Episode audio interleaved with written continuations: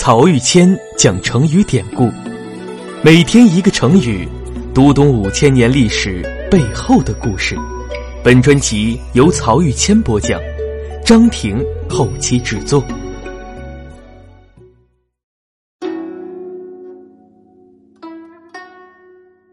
这一讲我们分享的成语是“强弩之末”。说出这个成语的人呀，还是我们前两讲中跟大家介绍的韩安国。背景则是汉朝和匈奴之间的军事斗争。匈奴是中国北方的游牧民族，从战国后期开始兴起。为了抵御北方的匈奴和东胡等部族入侵，战国七雄中的赵、燕、秦三国纷纷在北方边境修筑长城。到了秦始皇统一中国啊。中原王朝的实力空前强大，秦始皇就派遣将蒙恬出兵攻打匈奴，取得了河套平原，就是今天内蒙古自治区的巴彦淖尔市一带，设置九原郡。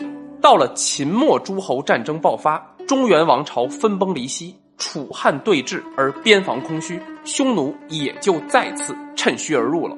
这时。匈奴内部出现了一代枭雄冒毒单于，他先是设计杀死了自己的父亲头曼单于，并假意示弱，让最大的敌人东胡放松警惕，然后一举打散了东胡的部落结构与社会组织，再向西攻破大月支，向南收服楼烦王和白羊王的势力，极大拓展了匈奴的地盘。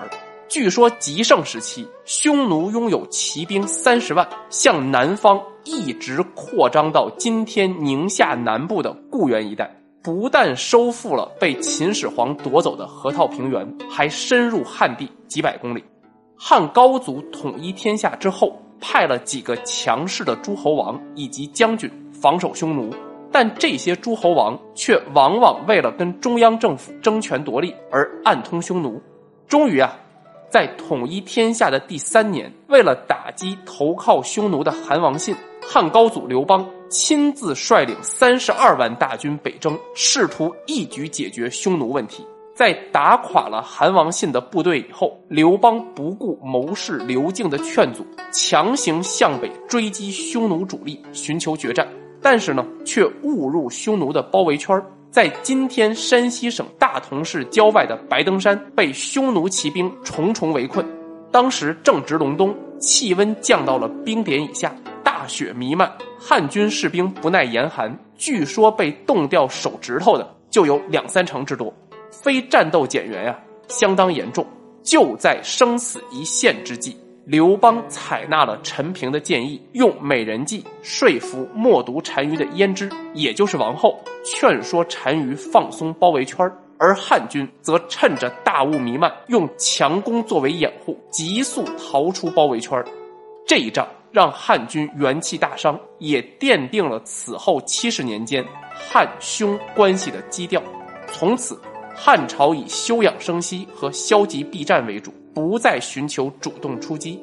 吕后执政之初啊，默读单于来信，以极其轻佻的口气调戏汉朝和吕后。樊哙在朝堂上说大话，愿意带领十万军队横行于匈奴当中，当场就被季布驳斥，说当年高祖白登之围，你樊哙就在军中，那个时候你提出什么好主意了？还不是束手无策。现在国无良将，你却在这儿大言误国，杀了你也不过分。一席话说的樊哙哑口无言，吕后呢也在权衡了实力的强弱之后，低声下气的给默读单于写了回信，并赠送大批物资作为礼物，才解决了这场外交危机。到汉文帝、景帝时期，匈奴更是有恃无恐，得寸进尺，好几次啊，匈奴的骑兵直接深入汉朝腹地，最近的时候距离长安只有一百来里路。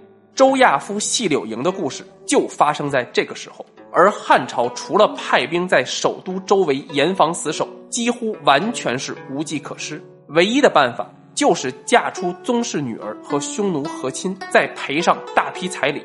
而这个政策的余波一直延续到了汉武帝即位初期。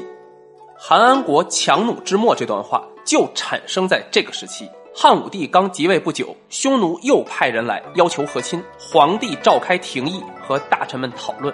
当时以王辉为首的主战派主张不许和亲，派出军队狠狠地教训匈奴。但是韩安国却说，跨越千里去作战很难获得好处。匈奴是游牧民族，骑在马上跑来跑去没有踪影，而且匈奴人像禽兽一样，不可以用礼义来感化。我们打赢了匈奴。也不能占领他们的土地，役属他们的臣民。但是我们为了打仗，却往往要付出很大的代价。匈奴人可以在家门口坐等我们上门，我们汉军则是千里奔袭。您看呀，就算是强弓发出的弩箭射到远处，当力量已尽的时候，就连鲁国出产的布帛都无法射穿了。而狂飙的暴风发展到最后，就连一片羽毛也刮不动了。这都是因为时间太长，距离太远，力量无法一直持续而导致的。这就是成语“强弩之末”的来源。“强弩之末”全称是“强弩之末，势不能穿鲁缟”，意思就是前面我们说的，就算是强弓发出的弩箭射到远处，当力量已尽的时候，就连鲁国出产的布帛都无法射穿了。鲁缟。就是鲁国地方出产的丝织品。据说鲁国出产的丝织品最为轻软细薄，所以这里用鲁缟来代指特别薄的布帛。而强弩之末的意思是说，随着距离和时间的递增，原来非常强大的力量逐渐衰减，到最后无法再发挥任何作用了。讲完成语呢，我们接着来看汉武帝的廷议。当时年轻的汉武帝刚刚即位，对权力的驾驭还不熟练，而对匈奴的全面军事行动也还没有做好准备，所以同意了韩安国的建议，继续和匈奴和亲。但是呢，大有为之主的汉武帝是无法忍受这样的屈辱的，延续了七十年的消极防御政策，马上就要被抛弃，而汉朝与匈奴之间的大战即将来临。